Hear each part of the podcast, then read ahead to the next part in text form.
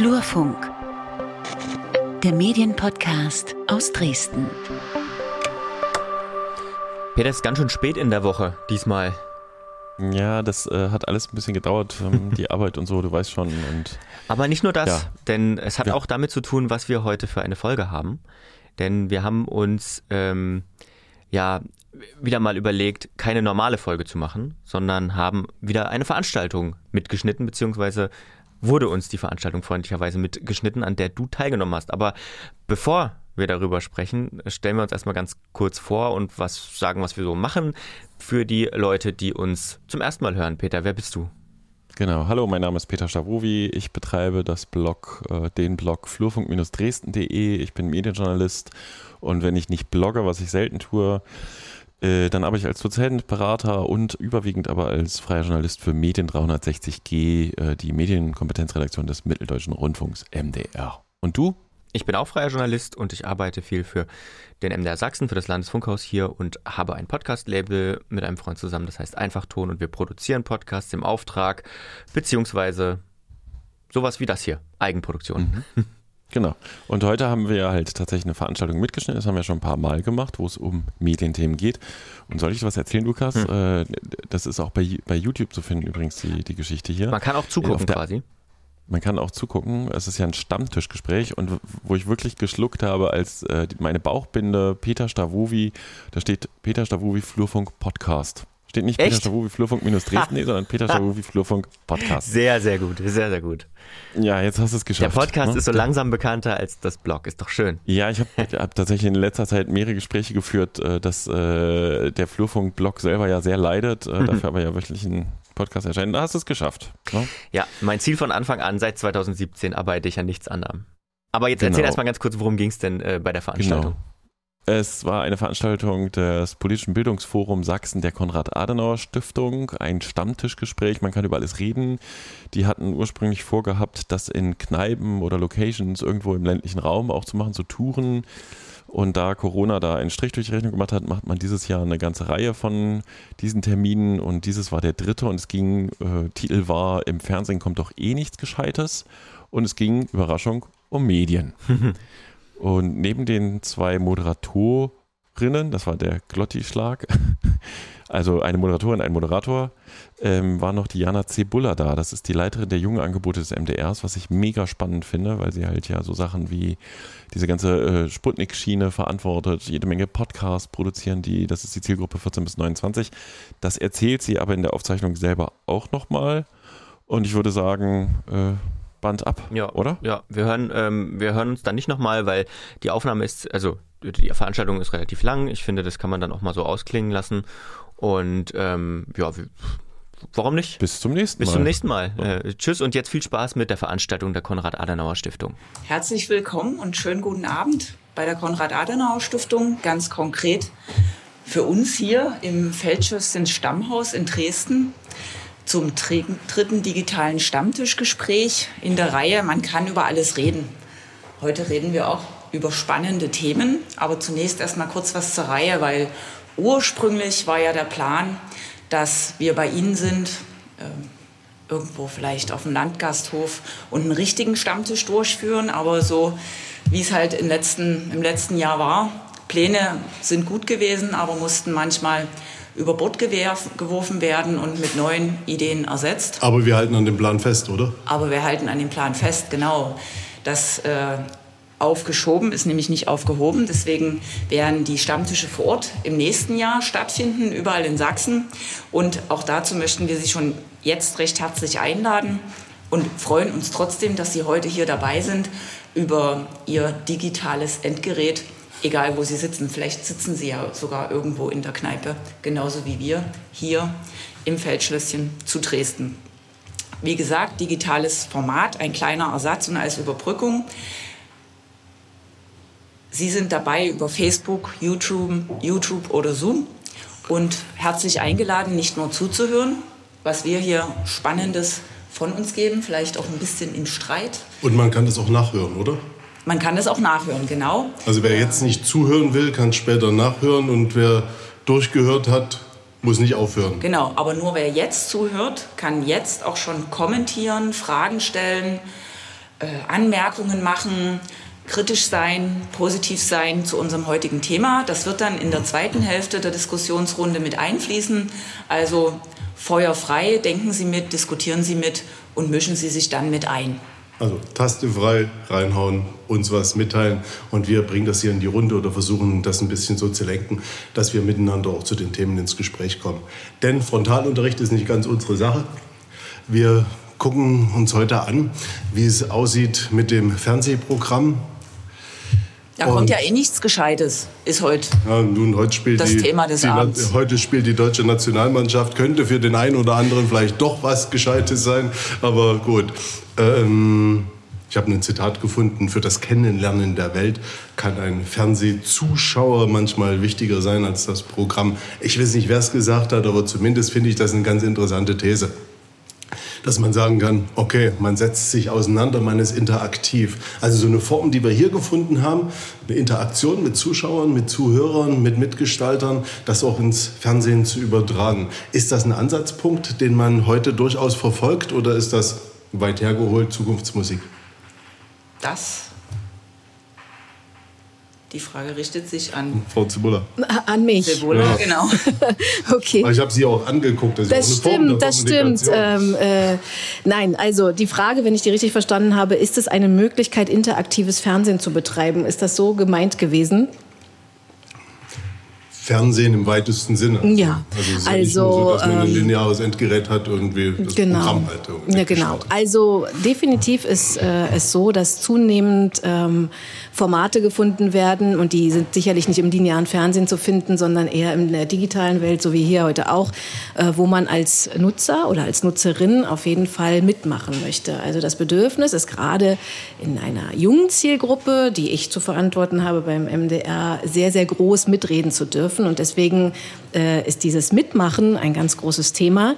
Ähm, es gibt das ja schon lange im Radio mit Call-ins, also Anrufer, die ähm, etwas sagen können. Genauso gibt es im Fernsehen verschiedene Formate, wo man mitreden kann. Bei Plasberg weiß ich zum Beispiel, dass es dann immer diese Ecke gibt ne, mit, mit der Social Media. Genau. Ähm, und das ist äh, definitiv, wo wir alle Zugang zu Medien haben und alle mitreden können, ist das ein großes Bedürfnis der Zuschauer und Zuschauerinnen. Und deswegen ist das auch die Zukunft. Auf in die Zukunft. Ich würde junge, junge Zielgruppe zu verantworten haben. Was ist eine junge Zielgruppe? Also bin hm. ich jetzt eine junge Zielgruppe? Also, Nein. Nee. Tut mir leid. Ähm, die junge Robi ist der eine junge nee, Zielgruppe. Nee. Junge geblieben. Frau ich, Wagner? Äh, auch das nicht, wobei das weiß ich natürlich nicht. ähm, ja also, junge Zielgruppe ich, äh, auch ich ähm, sozusagen bin nicht mehr äh, in der Zielgruppe, die äh, ich zu verantworten habe. Also 1429, das ist die junge Zielgruppe, die ich beim Mitteldeutschen Rundfunk bespielen darf. Ähm, und äh, das ist äh, eine Zielgruppe, die zunehmend nicht mehr lineares Fernsehen oder Radio konsumiert. Konsumieren die überhaupt noch?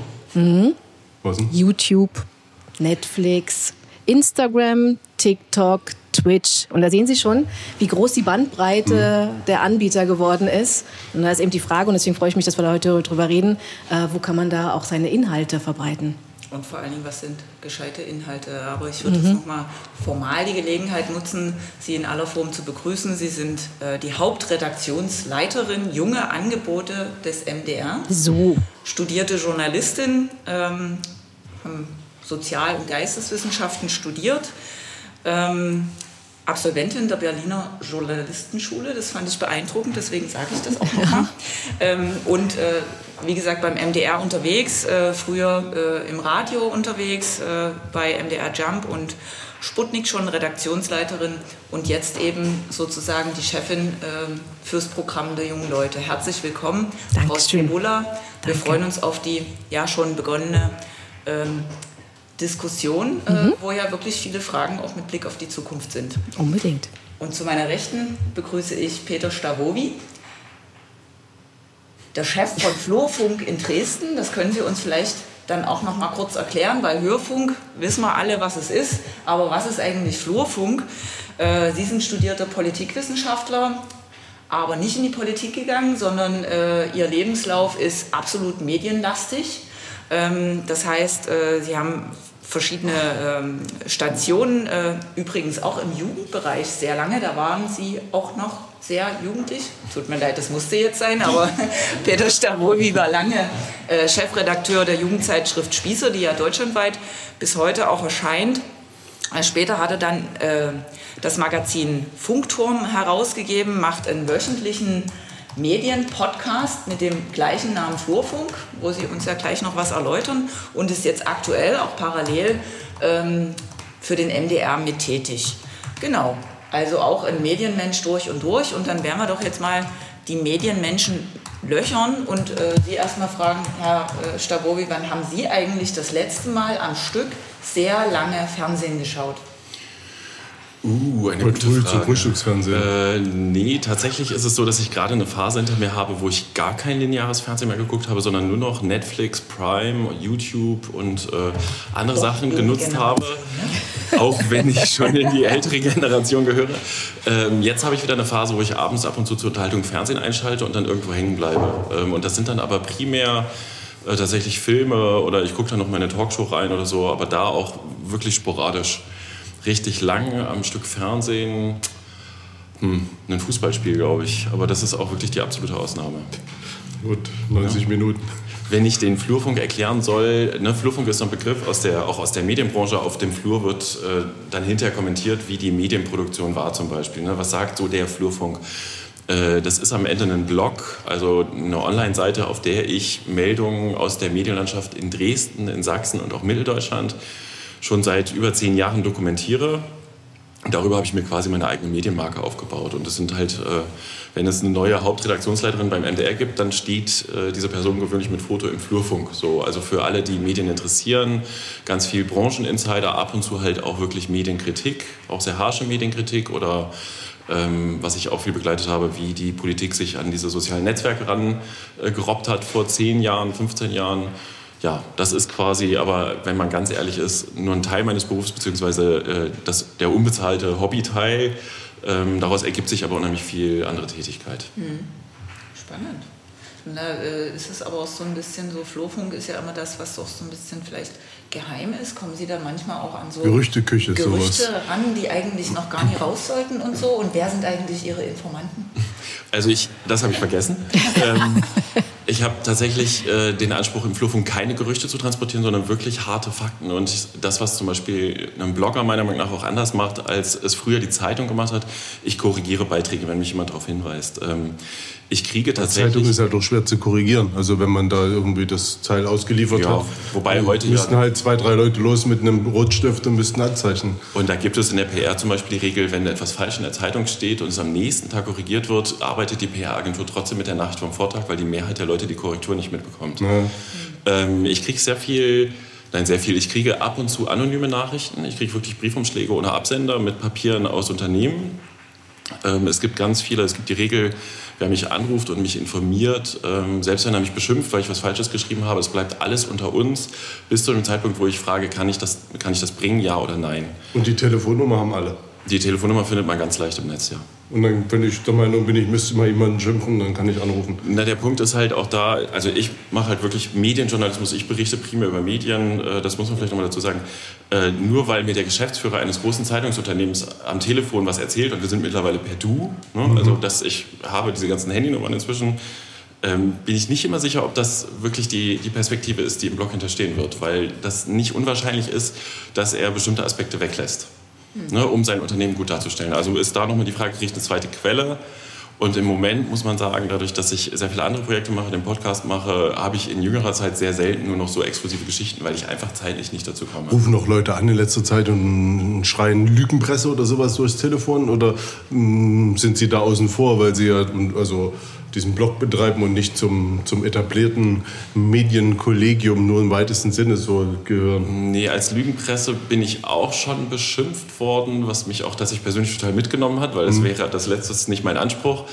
Ähm, eher rufen ältere Herrschaften an, äh, die zum Beispiel eingest- eingestellte Zeitungstitel, die seit fünf Jahren nicht mehr gibt, hier Wochenblatt sowieso, äh, da eine Anzeige aufgeben wollen und gegoogelt haben und auf meinen Blog gekommen sind. Und dann rufen Leute an, die sagen, sie sind von Beruf dies und das und sie haben da ganz viel Material gesammelt über 5G, ob ich das bringen möchte.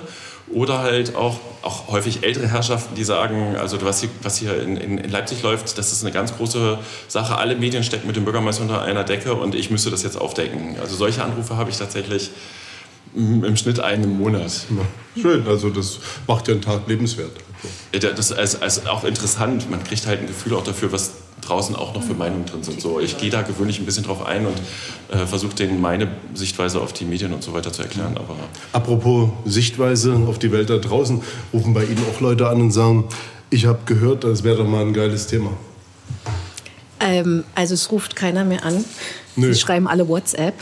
Und, ähm, aber definitiv ähm, gibt es Themenvorschläge. Also die laufen ja nicht nur bei Sputnik auf oder bei den jungen Angeboten, sondern die laufen vorrangig im Publikumsservice des MDR auf. Also da gibt es eine ganze Abteilung. Und ähm, zunehmend ist es so, dass Menschen A mehr Kritik haben, B weniger Lob haben und C manchmal auch noch einen Themenvorschlag. Ähm, ja, aber bei uns tatsächlich ähm, eher selten und wenn, aber dann schreiben Sie uns WhatsApp. Was wäre denn so ein Themenvorschlag? Also vielleicht den der einer ein, der in den letzten Monaten gekommen ist, wo Sie gesagt haben,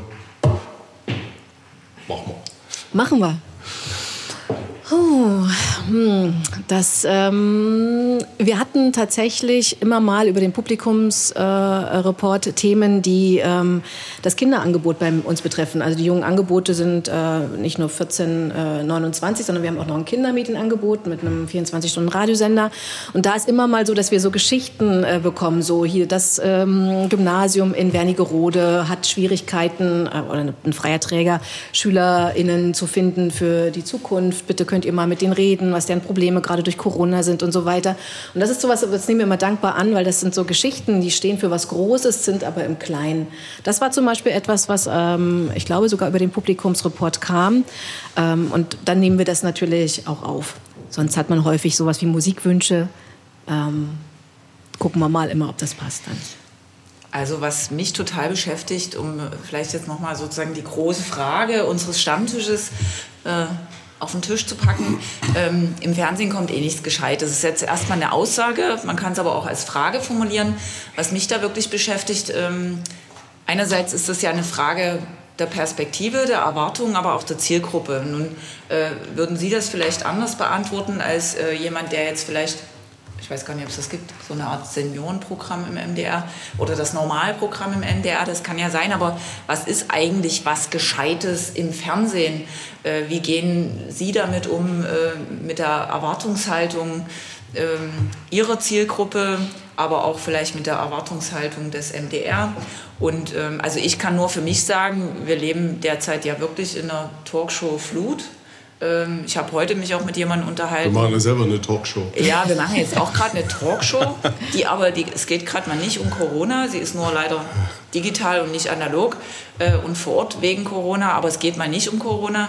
Ähm, habe mich heute mit jemandem unterhalten, der gesagt hat, ja, egal wann du einschaltest, es kommt immer ein Krimi. Also diese Krimi-Flut, auch insbesondere in den öffentlich-rechtlichen, ist das jetzt was Gescheites oder ist das nichts Gescheites? Und ja, was ist denn was, ist also was ist denn was Gescheites? Also grundsätzlich muss man ja sagen, ähm, macht der öffentlich-rechtliche Rundfunk Programm für alle. So, und es gibt natürlich die Krimi-Liebhaber und ähm, es das gibt davon. Das sind offensichtlich recht viele. Das sind offensichtlich recht viele und ähm, die äh, erwarten natürlich auch von einem Programm, was, äh, das sie äh, finanzieren mit, äh, solidarisch, dass auch das kommt, was sie sich gerne wünschen. So, und jetzt, wenn wir in den Medienstra Medienstaatsvertrag reingucken, dann sagt der Medienstaatsvertrag, dass es Information, Unterhaltung, ähm, äh, Bildung geben soll und diese Aspekte müssen halt abgebildet werden. Und äh, dementsprechend versucht man vielfältig ein Programm aufzustellen. Wenn Sie mich nach linearem Fernsehen fragen, ist das natürlich etwas, das für eine ältere Zielgruppe ist, weil wir wissen, dass die Zielgruppe 14, ich sag mal, 22, 25 überhaupt nicht mehr linear irgendetwas guckt. Das heißt Außer also Fußball.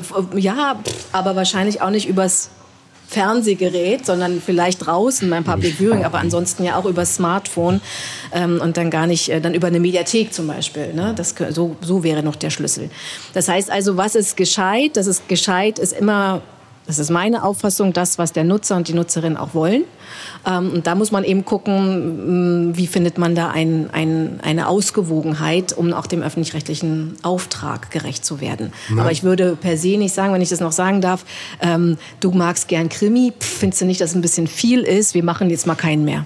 Ja, was mich da ein bisschen so bewegt immer ist, dass für Gesellschaftskritik quasi der Krimi so dieses, dieses Transportmittel ist, dass man sagt, also Themen, die ansonsten im Programm so gut wie gar nicht auftauchen, dass die plötzlich in dem Krimi thematisiert werden. Ob das Rechtsradikalismus ist, ob das eine Drogenabhängigkeit ist, ob das eine psychische Störung ist, ob das eine Depression ist. Also Themen, die aus meiner Sicht im, im linearen Programm durchaus was zu suchen haben, auch auf den Online-Medien und Online-Kanälen, die packt man dann in diese Krimis. Und dann kommt noch ein schmerzhafter Schritt, wenn man dann versucht, in Talkshows die Fiktion, die da aufgestellt wurde, eines Krimis und um, um Randzonen in der Gesellschaft so ein bisschen zu beleuchten, dass man das in eine aktive Talkshow dann transportiert. Mhm. Also da zucke ich dann spätestens das zweite Mal zusammen. Ich finde, es ist eine Form des Zugangs. Ja? Also ähm, wiederum öffentlich-rechtlicher Rundfunk macht Programm für alle, muss verschiedene Zugänge finden zu verschiedenen Milieus, sage ich mal. Ne? Also es gibt jetzt die, die sich gerne eine 45-minütige Dokumentation anschauen zum Thema Depression.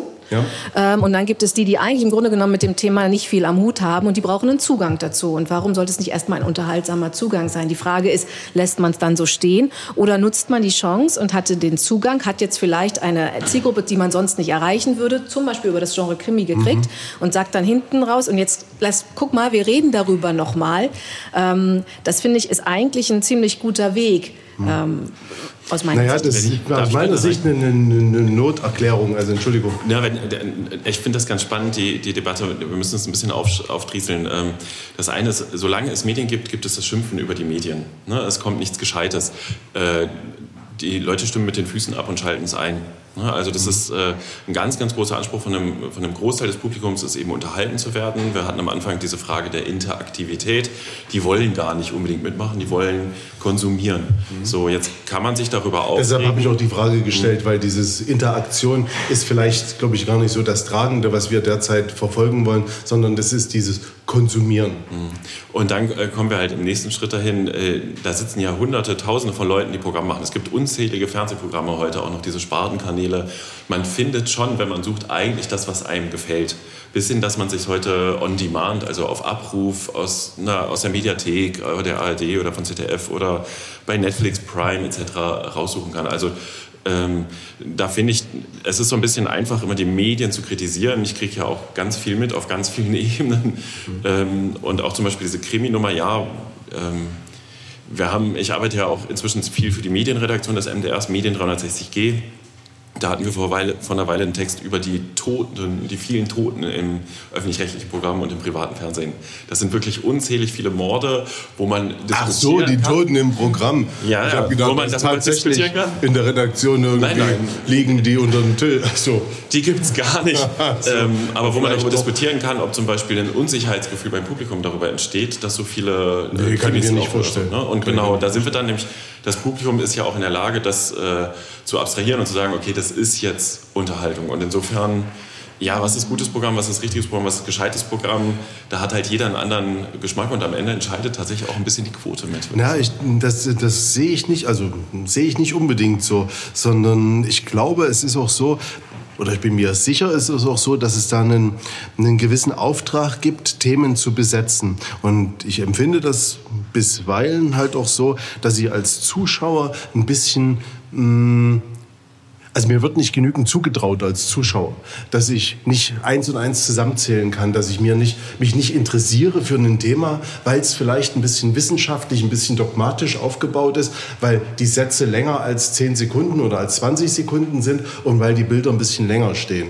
Also diese Podcast-Nummern, die jetzt auch privat laufen, die zeigen doch ganz deutlich, dass auch solche Formate durchaus gesucht werden und dass die ein Publikum haben und wenn die mit einem journalistischen Anspruch das ist jetzt eine Riesenlanze für den öffentlich-rechtlichen, auch mit diesem journalistischen Anspruch umgesetzt werden und in der Redaktion diskutiert werden. Das ist ja immer dieses große Problem der, der, der Podcasts, das ist keine Redaktion, dass man nicht so äh, diskutiert, vielleicht im Hintergrund drüber, wie auch immer. Aber das, das, der große Vorteil der, der öffentlich-rechtlichen Redaktion ist ja das, dass eine Redaktion dahinter steht, die diskutiert, ob das Thema überhaupt ins Programm ist, wie das umgesetzt wird, welche Akteure rufen dort auch nochmal an, äh, haben die tatsächlich auch diese Meinung oder ist das nur ein Fake oder so. Ähm, und dass man das zu wenig spielt, also dass man da zu wenig mutig ist, um auch Randthemen zu besetzen. Hm.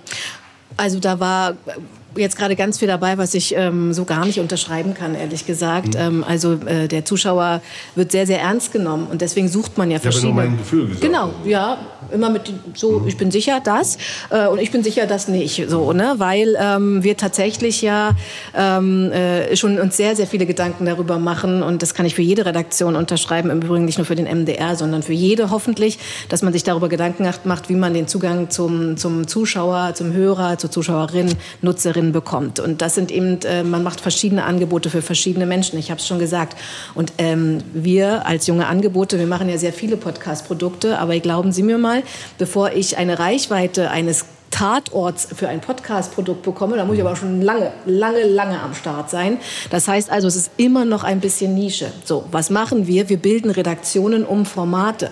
Das heißt, ein Podcast, der bei uns entsteht, hat eine Redaktion. Und die funktioniert genauso wie ein lineares Format, nur dass sie sehr viel kleinteiliger denken muss, denn sie ist natürlich im Internet, äh, macht sie, die Redaktion macht fürs Internet ein Format, wo es noch unfassbar mehr, viel mehr Konkurrenz gibt.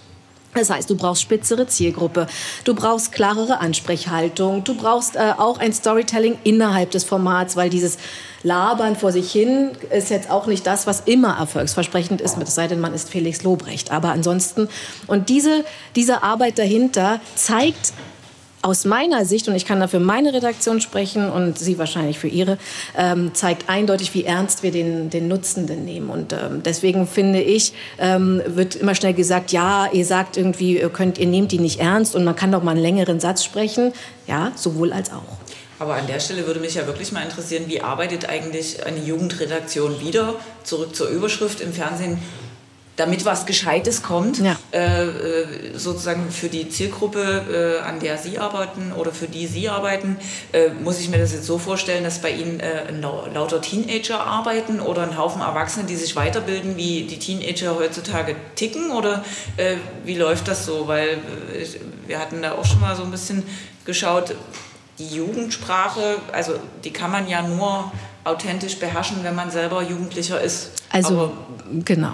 Also wir, wir tun den Teufel, ähm, Jugendsprache zu verwenden, es sei denn, sie kommt aus uns heraus. Aus mir wird die nicht herauskommen, weil ich bin keine Jugendliche mehr.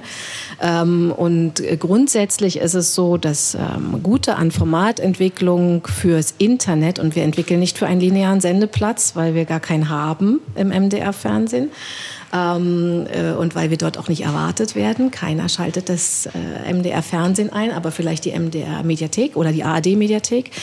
Das heißt, wir entwickeln äh, nahezu alle Formate mit dem Nutzer und der Nutzerin zusammen. Und das ist halt etwas, ähm, was so, so ungern wahrgenommen wird, auch von uns, dass wir laufen los mit einer Idee und denken so, das könnte jetzt was sein. Und dann sind wir relativ schnell dabei mit den sogenannten User Labs, die es gibt, ähm, also Nutzungen zu testen, zu sagen, hallo, liebe Zielgruppe, du bist 16, findest du das gut, was wir da machen?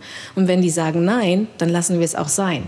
Das bedeutet aber wieder, wir suchen natürlich andere Inhalte. Das macht digitales Erzählen sehr viel anstrengender als, ach Mensch, morgen setzen sich alle 20.15 Uhr mal vors Fernsehen, so wie wir es vielleicht in den 60ern hatten, ich weiß es nicht, da habe ich noch nicht gelebt, ähm, und sagen, was bringt bringt denn wohl der MDR morgen? Da gucken wir mal hin. Das ist es ja nicht. Ne? Das heißt also Chance und Krise zugleich zu sagen, okay, mit der Zielgruppe alles entwickeln, aber auch zur Kenntnis nehmen, wenn sie es nicht will.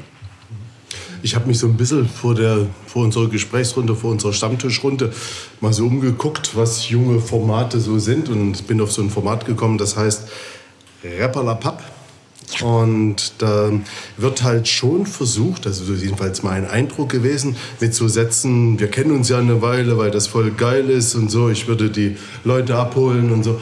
Also da sind so schon so Ellipsen dabei, wo ich denke, okay, meine, meine Tochter, die ist 16, das ist nicht deren Slang. Und die wäre eigentlich diejenige, die sich diesen Podcast anhört.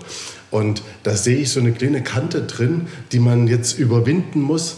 Ich weiß nicht, ob Mathilda tatsächlich sagen würde, hm, geiler Scheiß. Also Contra K zum Beispiel, 125.000 Abrufe bei Spotify. Ja. Mathilda ist nicht dabei, das finde ich schade. Aber Also ja ähm, ist, auch, ist auch okay. 25.001. Genau, so. Ähm, aber ja, Kritik ist natürlich immer, immer möglich. Lumara, die, ähm, äh, die Host der, der, des, des Podcasts, Ja. ist selbst Rapperin und hat deswegen natürlich erstmal eine Augenhöhe.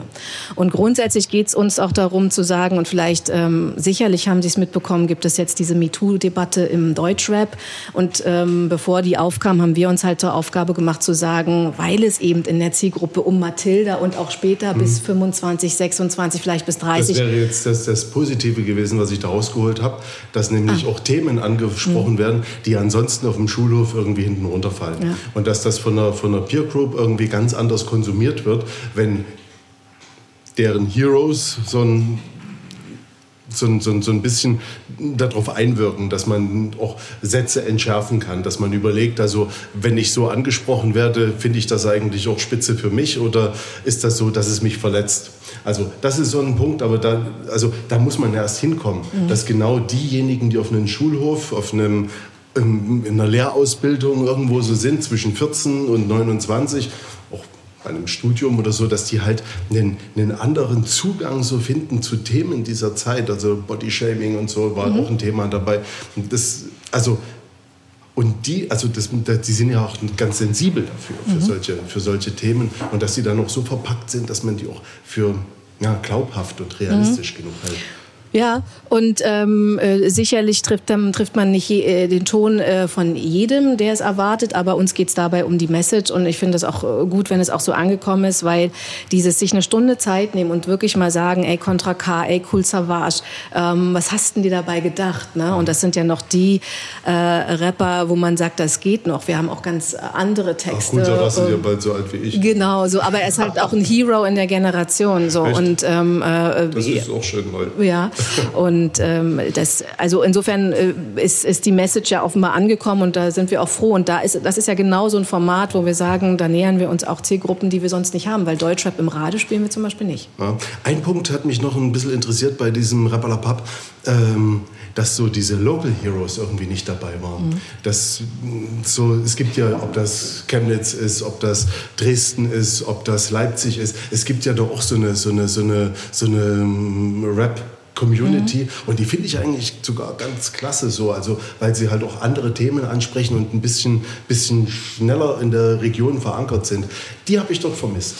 Ja, also tatsächlich ähm, ist es eine Mischung ähm, aus, aus vielen verschiedenen mit Reichweite und weniger Reichweite. Wir suchen im Moment natürlich, also suchen wir Künstler, die auch ähm, bekannt sind, ne, um einfach auch Leute auf den Podcast zu kriegen. Aber es ist wie bei allem, was wir tun. Wir haben Gefäße, so nenne ich es mal. Die bespielen wir mit reichweitenstarken Persönlichkeiten und nutzen gleichzeitig. Und das wäre genau das, finde ich, ein Zugang. Ziehe ich die, eine, eine Community in, in mein Gefäß. Zum Beispiel, wir haben auch eine, eine Formatreihe, die heißt Friends of.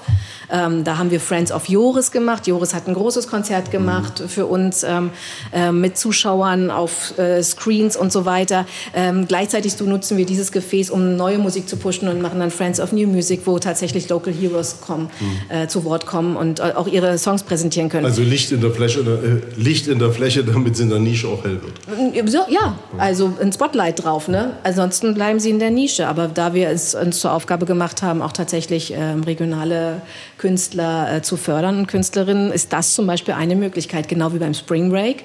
Äh, beim Spring Break treten Headliner auf, aber es treten auch immer jedes Jahr, das ist ein Festival, was ähm, der Sputnik Spring Break, äh, wo Sputnik der Namensgeber ist, treten immer auch Local Heroes auf. Ne? Ich würde gerne mal äh, ein Stück weit mehr in Richtung, also ich glaube, das ist jetzt auch für mich zum Teil äh, Neuland gewesen, ehrlich gesagt. Ich bin ganz gespannt, wenn meine Kinder dann, äh, also sind eigentlich schon alt genug, aber äh, sozusagen nicht in den Bereichen jetzt unterwegs oder noch nicht unterwegs, äh, was man dann so alles noch lernt, was es alles so gibt. Also ich bin jetzt in der Tat nicht der Konsument, aber ich würde gerne noch mal mehr auch in Richtung des klassischen Fernsehens gucken. Also ähm, Sie haben ja vorhin auch gesagt, ähm, so linear gucken Sie gar nicht so viel, sind eher in den Streaming-Bereichen unterwegs. Ähm, warum eigentlich? Weil der On-Demand-Aspekt für Sie als Mensch mit Ihrem Lebensstil äh, wichtiger ist oder weil Sie irgendwas am linearen Fernsehen vermissen. Und was mir auch wichtig wäre, ist, ähm, äh, dass wir sozusagen wirklich mal äh, Sachsen global betrachten. Also nicht nur die Jüngeren, sondern eben wirklich auch die ältere Generation, für die eben zum Beispiel MDR sehr wichtig ist, äh, die aber auch gerne sozusagen vielleicht den klassischen Krimi gucken, aber auch privat. Ähm, ja, welche Rolle spielt da das Fernsehen und wo, wo kommt dieser Vorwurf her, dass keine sinnvollen Inhalte sind? Und Sie können ja auch den Gegenbe Gegenbeweis antreten. Hat mhm. Fernsehen in Zukunft? Was vermissen Sie, Herr Stabowi? Oh, ich vermisse gar nichts. Ich habe viel zu viel. Ne? Also es gibt viel zu viele Programme, jetzt natürlich nicht, sondern es ist natürlich vom Vorteil, wenn es eine große Vielfalt gibt. Ähm, ich denke, das ist gar nicht das Problem, dass die Qualität nicht stimmt. Da bleibe ich dabei. Es findet sich auch im linearen Programm für jeden etwas, ne? das, was immer er sucht, äh, sondern einfach die Nutzungsgewohnheiten sich komplett verändern. Und wenn ich mir das angucke, ich habe vor zwölf Jahren mit Twitter, Facebook angefangen. Man spricht heutzutage in der Branche vom sogenannten Second Screen. Also niemand, nahezu niemand sitzt heute noch vorm Fernseher, guckt linear und hat nicht doch das Gerät irgendwie in der Hand. Das machen sehr, sehr viele Menschen. Ähm, worauf ja die Programmmacher, Macherinnen auch in Teilen schon eingehen, dass es halt parallel zum Tatort noch einen Twitter-Kanal gibt, einen, einen, Chat gibt so und ähm, die Branche selber, wir haben uns witzigerweise in der Medienredaktion des MDR auch gerade länger damit befasst, was macht Fernsehen erfolgreich. Äh, die Branche selber weiß inzwischen, das lineare Fernsehen wird nicht sterben. Es wird immer diesen Bedarf nach, ich sepp mal rein und sepp mal durchgeben. Aber da wandern ja zum Beispiel die Werbegelder auch ab hin zu Google, Facebook und wie sie alle heißen. Ähm, und da ist es so, dass man sagt, die großen Stärken des linearen Fernsehens sind Nachrichten, live und ganz aktuell dran zu sein. Also wenn was passiert, ne, dann seppen doch wieder alle nochmal gucken, gibt es irgendwie eine Sondersendung etc. Äh, ansonsten ist das so eine Mischsache, sag ich mal. Und wie gesagt, ich glaube, mir, mir, fehlt es nicht, sondern ich denke, dass sich einfach meine Nutzungsgewohnheiten wirklich verändert haben. Ich gucke halt manchmal tatsächlich auch, das weiß gar nicht, ob ich das erzählen darf, auf dem Handy Filme, die ich, äh, Netflix, äh, wo ich gucke und dann gucke ich eine Viertelstunde in der Mittagspause und dann gucke ich abends nochmal 20 Minuten und den gucke ich dann so über vier, fünf Tage wo meine um Umgebung schon sagt, oh mein Gott, was ist mit dem los? Das ist aber für mich Unterhaltung und Ablenkung. So und ähm, früher war es so, da kam man nach Hause, Arbeitstasche abgelegt, Abendessen gemacht, äh, Kinder vielleicht ins Bett gebracht, dann nochmal zwei Stunden Fernsehen. Das ist für mich Geschichte. So und ich glaube, das kommt auch nicht wieder. Insofern hat das lineare Fernsehen, wie gesagt, doch eine Zukunft, aber eben diese, diese maßgebliche Zeit, die, die bröckelt. Das ist ja trotz allem immer noch übrigens laut Zahlen das wichtigste Medium weil am meisten konsumiert. Die meiste Zeit verbringen wir, wobei Internet zunehmend aufholt oder ich glaube jetzt auf einer, auf einer Höhe mittlerweile ist. Äh, äh, kurz, äh, junge Zielgruppe überholt natürlich, mhm. aber ähm, ich möchte insofern erstmal noch mal eine Lanze brechen fürs lineare Fernsehen ähm, weil ich auch nicht finde, dass, ähm, dass es so schlecht geredet werden muss, weil es gibt auch gute Gründe für eine Zielgruppe, lineares Fernsehen zu betreiben. Also ich kann jetzt einfach das Durchschnittsalter des MDR 66 äh, Fernsehen, linear. Und ich kann jetzt auch nicht einfach sagen, ach Mensch, wir schalten es ab und geh doch mal ins Internet. Ne, das geht einfach nicht. Und insofern, und da bin ich wieder bei dem Punkt, öffentlich-rechtlicher Rundfunk ist für alle da. Wir werden auch für eine ältere Zielgruppe Programm machen müssen und wollen. Und zwar Gutes, was Sie möchten. Und nicht, was sozusagen Herr Stavovi möchte oder Sie möchten. So. Ähm, vielleicht möchte ich ja das Gleiche. Vielleicht möchten wir alle das Gleiche. Ähm, aber was äh, Herr Stavovi sagt, ist ja richtig. Also mein Sohn ist sechs, der ähm, der kann ich verstehen, wenn, dass wenn wir linear machen, äh, gucken ähm, und ich sage, geh Zähne putzen, dass wir nicht Pause machen können. Das versteht er schon gar nicht mehr. Das heißt also, er wächst auch gar nicht mehr so richtig damit auf. Und er wird es auch nie tun. Er kommt, sie kommen nicht zurück zum linearen Fernsehen. Und deswegen, ich nenne das immer so, so, so etwas dramatisch Exit-Strategie. Wir brauchen irgendwann wahrscheinlich sowas wie eine Exit-Strategie, wenn man ähm, überleben möchte als ein, ein, ein wichtiges Medium und ein, als wichtiger öffentlich-rechtlicher Rundfunk. Ich spüre das schneller, weil ich einfach eine Zielgruppe bediene, die viel schneller in, äh, raus ist aus der Nummer. Aber auch irgendwann wachsen auch in die älteren Zielgruppen diese Menschen. Exit-Strategie berat? Nee, ich, ich will da noch mal einmal ganz, ganz kurz rein, weil das ist ein Thema, was mich sehr beschäftigt. Wir, wir sind weiß ich nicht, groß geworden mit nochmal durchseppen. Mein Ältester ist, wird 14, der kennt das Seppen nicht. Der kennt das aber übrigens auch nicht, das war die Generation davor so, nach, dem, nach der Schule, Ausbildung oder Studium und die Eltern schenken ein Zeitungsabo dazu. Das kennt der, wird er auch nicht mehr kennen, das kennt diese Generation nicht mehr. Und wir können ja mal vielleicht noch dahin kommen, was das eigentlich für die Gesellschaft bedeutet, wenn die Medien, die haben sie definitiv verloren, diese absolute Deutungshoheit nicht mehr haben.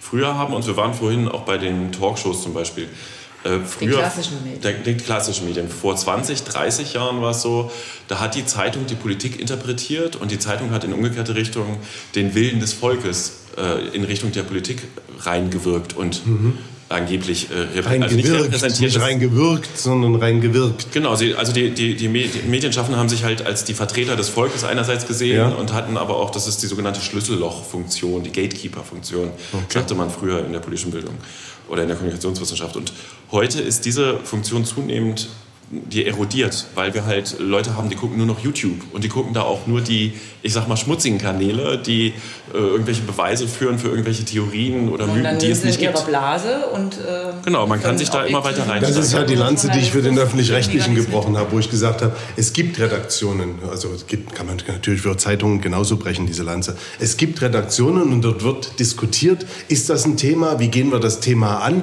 wer ist ein guter Interviewpartner, wo kommt der her, was hat er für ein soziales soziales Umfeld, kann der das so transportieren, dass man auch eine Kritik aushalten kann und so. Also, und das ist halt nicht gegeben. Meine Theorie ist weniger gegeben oder gar nicht gegeben, wenn Leute sich als so eine Art Influencer also es gibt ja keinen Austausch dann so in der Form als eine Redaktion, sondern es ist immer nur eine persönliche Meinung. Aber die haben dann tausende, also mehrere K-Follower und haben dann auch die Möglichkeit, eine Meinung zu machen. Also ob sie jetzt vegetarische Köche sind oder wie auch immer. Also die haben ja schon eine größere Gruppe, die mit ihnen gemeinsam Theorien und Themen spinnt. Ist ein mega spannendes Thema. Influencer gebe ich gleich rüber. Ich sage nur eins dazu. Es gibt auch da Leute, die mit einer Redaktion arbeiten. Und es gibt auch in den, ich sag mal, Verschwörungskreisen, die glauben, dass wir alle hier äh, in der Diktatur leben, gibt es auch Leute, die eine Redaktion dahinter sitzen haben. Das ist noch nicht das alleinige Kriterium, ne? sondern das Kriterium ist, äh, gibt es einen journalistischen Anspruch. Ich habe in der Journalistenausbildung gelernt, mein erster das Wichtigste ist meine innerliche Unabhängigkeit. Niemand darf mir rein diktieren, was ich schreibe, was ich sende. Ne, deswegen gibt es ja trotzdem Regeln oder eine, eine Haltung, an die ich mich halte. So. Aber ähm, gibt es einen innerlichen, gibt einen Anspruch, gibt es wirklich den Drang zur Wahrhaftigkeit? Und da kann man tatsächlich heute nur sagen, man sollte sehr, sehr vorsichtig sein, eigentlich mit allem, was man sieht und versuchen, äh, dahinter zu blicken, was ist die Intention des Senders, des Absenders sozusagen. Und da, witzig, weil ich vor zwölf Jahren, 13 Jahren habe ich mal Vorträge gehalten, Internet, Facebook ist doch ganz toll, ist doch super, dass jetzt alle mitreden können. Und heute bin ich halt tatsächlich eher auf der Position, äh, man sollte sich schon an den klassischen Medien orientieren, meine Empfehlung, weil zum Beispiel die öffentlich-rechtlichen ja am Ende auch durch den Rundfunkrat kontrolliert sind. Und wenn die Kollegen von der jungen Angeboten totalen Mist versenden, dann hat das eine ganz schnelle, dann dreht das eine Welle. Ne? Und dann, dann Kam der Rundfunkrat schon mal vorbei? Wegen Rapper La Pop gab es eine Programmbeschwerde. Von wem? Also nee, vom Rundfunkrat. Nein, genau, aber das, also es gab eine Programmbeschwerde an den, an den Rundfunkrat, also äh, nicht Programmbeschwerde, sondern erstmal eine Kritik. Ähm, und das finde ich auch total richtig. Ähm, da hatte sich eben jemand beschwert, dass wir eben so explizit äh, Dickpick, äh, sagen oder äh, ja. Also ne, und, und das, das, ich finde das auch richtig, dass, dass man äh, sich solcher Kritik auch stellt. Und es ist auch immer eine, immer eine Frage, warum macht man das? Was ist der Anlass? Anlass und wenn man das gut erklären kann. Aber ja, so ist das. Natürlich gibt es Gremien, die ganz genau schauen, ähm, äh, was, was da getan wird. Und zum Thema Influencer kann ich nur sagen, ähm, das ist natürlich etwas, ähm, das braucht Medienkompetenz. Insofern ist es ähm, in, der, in der Redaktion da richtig. Und was ich ganz, ganz doll bestärkt sagen möchte, ist, es braucht Medienkompetenz für die Jungen, aber auch für die Älteren.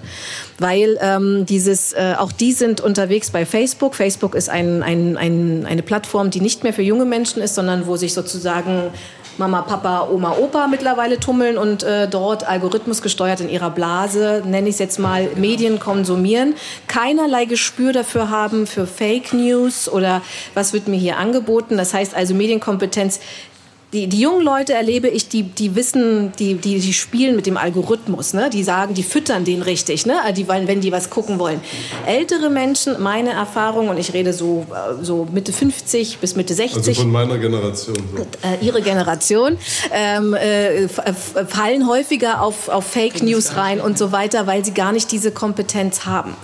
Und ähm, deswegen finde ich äh, dieses Thema Medienkompetenz und ist so ein Influencer eigentlich jemand, dem ich vertrauen kann? Und ist das der, der mir da was erzählt zum Thema Bill Gates möchte uns allen einen Chip einpflanzen? Ist das, das die ist richtige? So. Das ist so. Ich habe ein Abo abgeschlossen ja, mit meiner Impfung. Ähm, aber das, das ist halt ganz wichtig, dass man dort, ähm, dass man dort eben Kompetenz bildet. Also das finde ich. Bitte bevor wir dann auch, äh, danke übrigens, auf diese rosa Zuschauer, äh, äh, das die ganz fürs fleißige Kommentieren, genau, die rosa Karten. Ähm, was mir jetzt da nochmal äh, wirklich durch den Kopf ging, als Sie gerade eben gesprochen haben, ähm, auch das Stichwort Blase, man ist in seiner Blase, sucht sie sich entweder gezielt oder ist da unbewusst drin und hat gar keine Chance, quasi ähm, objektiv informiert zu werden. Äh, zwei Sachen dazu. Wir hatten ja den ersten Stammtisch, äh, sage ich mal, mit der Politik Politikerrunde, äh, wo sozusagen der Vorwurf war, ähm, die Politik bekommt doch eh nichts geregelt, wo dann natürlich auch dieses äh, Stichwort fiel, hat man als ähm, Politikakteur über, überhaupt die Chance, gegen diese Blasen sozusagen Statements zu setzen, da überhaupt reinzukommen oder ist das obsolet? Das ist das eine. Und das gilt ja genauso, sage ich mal, für den objektiver Neutralität verpflichteten Journalismus. Und das andere ist das, äh, das Thema Vertrauen in die Medien. Ähm, wenn ich gar nicht sozusagen Vertrauen habe, suche ich mir doch on demand genau das, was meiner Meinung entspricht. Ne? Also ich will ja dann gar nicht diesen objektiven äh, Qualitätsjournalismus, wie dem eigentlich ja alle Medien, aber vor allen Dingen die öffentlich-rechtlichen und die, äh, die klassischen ähm, Qualitätszeitungen, sage ich jetzt mal so, verpflichtet sind, den, den will ich ja dann gar nicht haben, weil der zerstört ja mein Weltbild.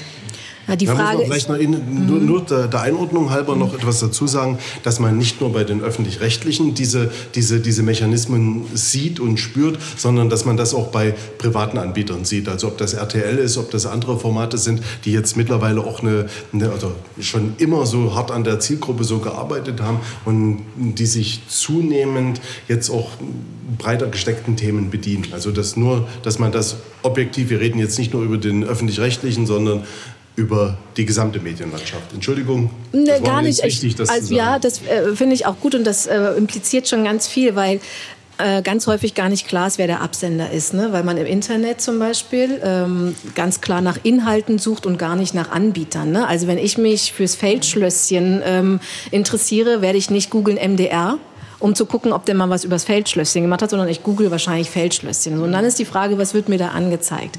Und dann bin ich drin in diesem Ganzen. Und ich war, eigentlich ist der Absender relativ egal. Das heißt also, dieses Glaubwürdigkeitsproblem, und ich äh, sehe es schon als Problem, dass äh, immer weniger Menschen in den öffentlich-rechtlichen Rundfunk vertrauen, ist ein, ein, ein großes Imageproblem, weil einfach sozusagen zu wenig Angebote gemacht wurden ähm, für Zielgruppen, die einfach weg sind und auch nicht mehr wissen, wo sind die Unterschiede zwischen privat und öffentlich-rechtlich ich muss an der Stelle intervenieren. Ähm, hatte ich neulich erst auch als Fachthema mhm. auch im MDR erzählt. Äh, tatsächlich ist die letzten fünf Jahre das Vertrauen in die öffentlich-rechtlichen wieder angestiegen. Mhm. Ne? Ähm, in der Corona-Pandemie noch mal mehr gab es neulich eine große Studie zu. Wir haben aber tatsächlich ein Problem. Rund ein Viertel der Leute glaubt dem Laden nicht mehr. Mhm. Das ist das Problem. Und mhm. in der Wahrnehmung übrigens, äh, ich hatte heute Nachmittag noch ein, ein spannendes Gespräch dazu. Ähm, es wabbert gerade so durch die Gesellschaft. Trau nicht den Medien. Guck mhm. lieber YouTube. Äh, guck in den alten alternativen Kanälen. Und das ist so eine, das ist im Grunde ein Frame, sag mal, oder eine, mhm. eine Narrativ, eine Erzählung, die stecken ja mit der Politik unter einem Hut da äh, müssen wir als Medienschaffende alle drauf reagieren. Mhm. So, Aber ich finde das nicht, ich finde das Kind großes Problem, dass man das sagt. Also hol dir deine Infos bei YouTube, hol die dir bei einem Podcast, hol die dir ähm, in was weiß ich nicht wo, in welchen Medien, Ausspielwegen, von mir aus auch TikTok ist vielleicht ein Scheiß, aber auch von TikTok oder so. Also allerdings wird das dann aus meiner Sicht zum Problem, wenn die fehlende Medienkompetenz noch dazu kommt. Also meine Eltern haben mir immer irgendwie so beigebracht, wenn du eine Meinung dir irgendwie zusammentragen willst, lies ein Buch, höre Radio, ähm, guck noch mal, wie ein anderes Lexikon darauf reagiert, ähm, besorg dir mal noch irgendwie eine Meinung von einem Lehrer, von einem Wissenschaftler so dazu. Und wenn du erst also verschiedenen Quellen dich so ernährt hast, dann kannst du postulieren und sagen, na, die Nationale Volksarmee ist vielleicht nicht ganz so für den Frieden nur da. Aber das, das muss man halt auch gelernt haben. Und das ist so diese, also das ist aus meiner Sicht ein großer Vorwurf auch an die Schulen und so, dass man vielleicht noch einen Pythagoras äh, beigebracht kriegt, aber so wie man da halt mit umgeht, mit Medien, ist eher ein Schatten da sein. Ja, so. ist, ist aber auch ein Appell an die Eltern.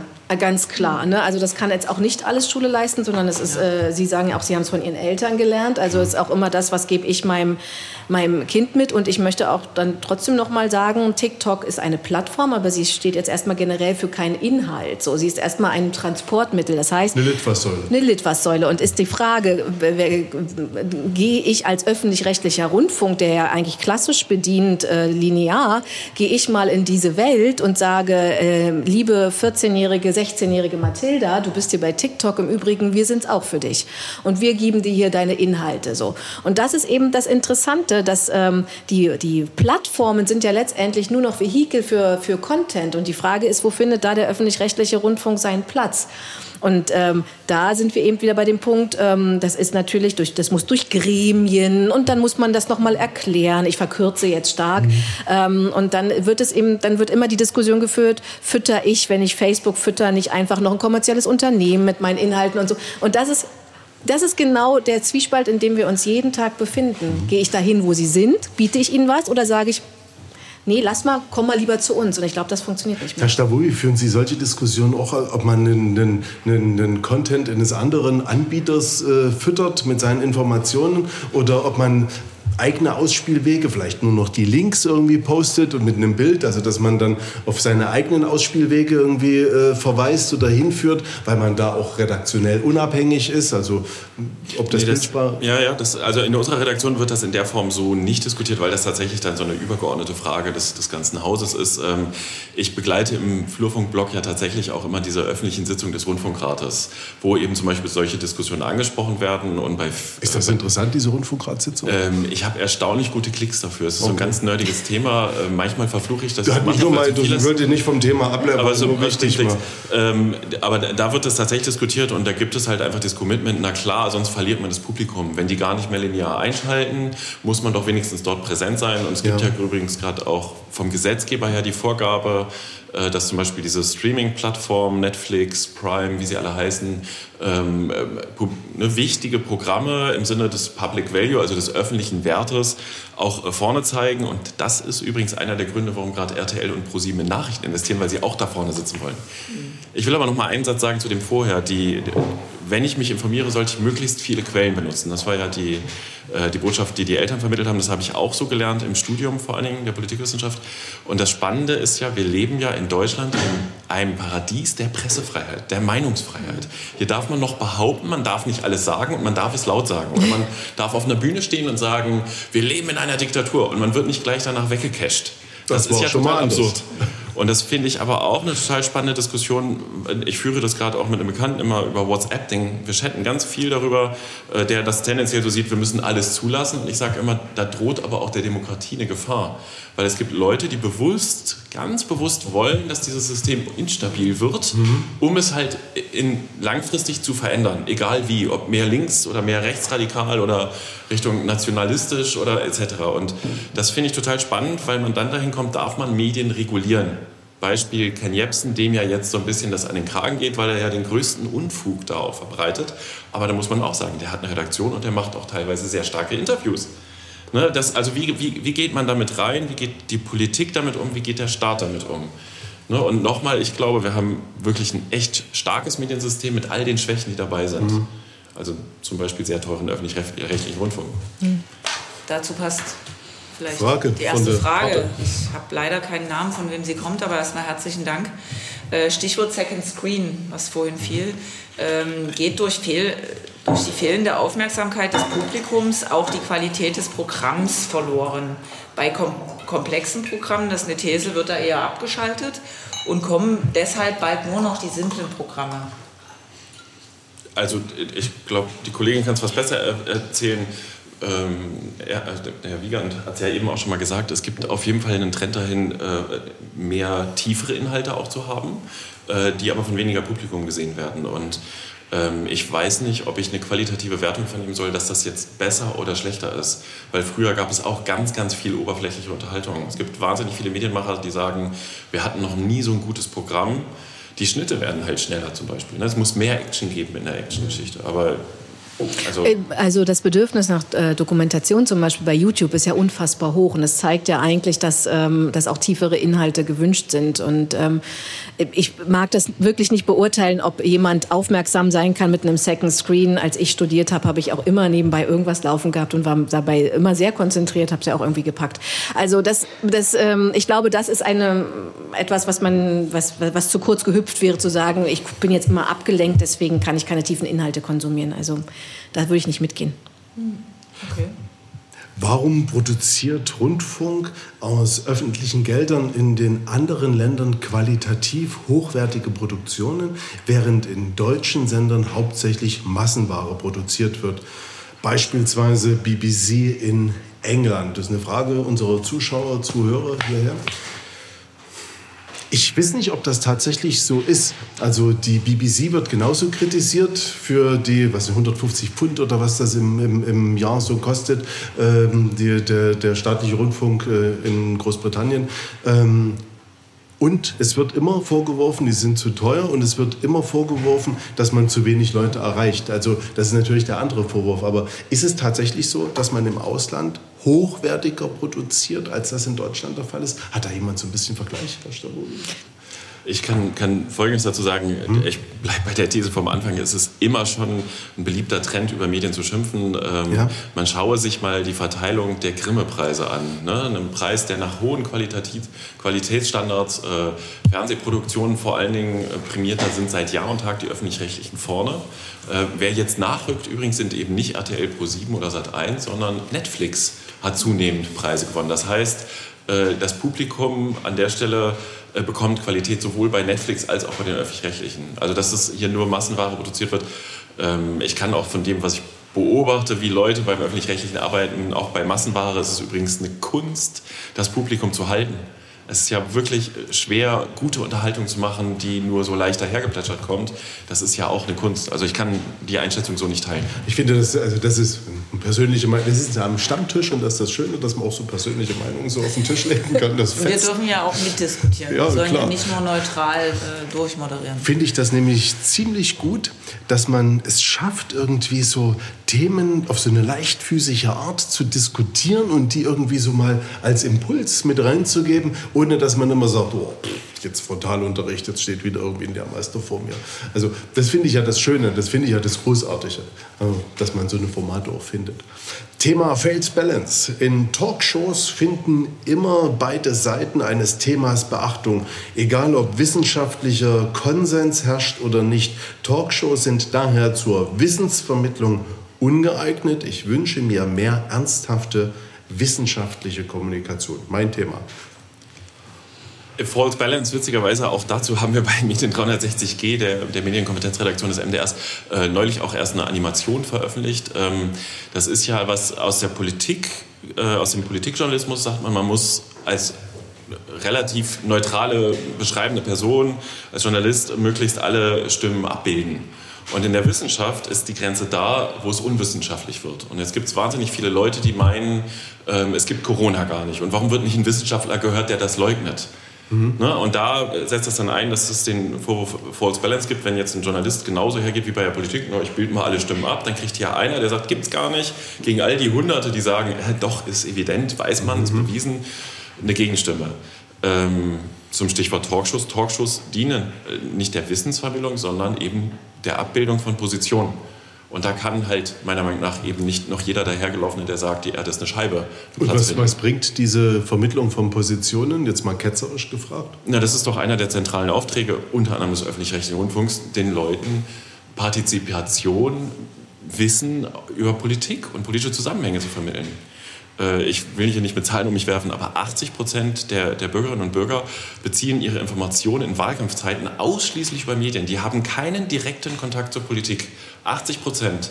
Und um sich äh, darüber auf dem Laufenden zu halten, um Wissen zu haben, was in der Politik passiert, auf Bundesebene, auf lokaler Ebene passiert es halt viel, viel zu wenig. Das ist ja auch ein, ein Problem, wie Medien sich entwickeln. Im lokalen Bereich, das finanziert, finanziert sich immer schlechter heutzutage. Ähm, aber es ist elementar. Und wenn man sich darüber aufregt, ne, das ist also ganz furchtbar, welche Positionen da abgebildet werden, hat die Talkshow ja unter Umständen auch äh, ihren Sinn erfüllt.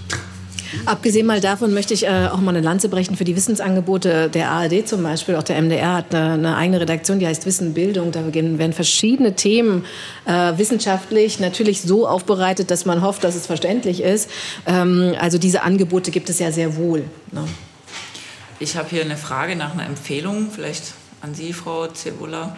Haben Sie eine Empfehlung, welches Format oder welche Sendung ähm, oder welcher konkrete Sender vielleicht auch. Ne? Also es gibt ja tausend und ein Sender und die meisten kennt man gar nicht, äh, ihrer Meinung nach mehr Bedeutung finden sollte. Oder dann fragt hier äh, der Zuhörer oder die Zuhörerin, was ist eigentlich was Gescheites? Also es hat nicht nur uns bewegt am Anfang. Ja. Also, was könnten Sie empfehlen?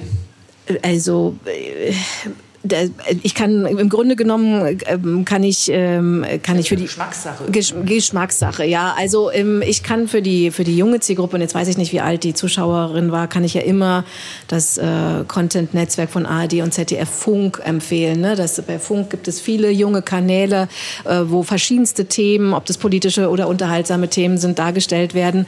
Und da findet man das ist äh, eine App und eine Seite sozusagen findet man verschiedene Angebote von lang und kurzen Formaten, wo man sich gut informieren kann. Und ich finde, ähm, auch der MDR liefert ja Formate für Funk, ähm, das, äh, alle Landesrundfunkanstalten im Übrigen, und da findet man sicherlich auch sein Plätzchen. Wenn ich, ich muss sagen für mich, ich weiß, Stammtisch. Stammtisch, ne? Ich stehe ja jetzt auf der Payroll auch des MDRs mit, ähm, aber ich muss sagen, ich entdecke gerade für mich total diese ARD-Mediathek. Es ist großartig ne? und kostenlos, muss man sich halt auch ja. nochmal zugute halten. Einfach mal durchseppen.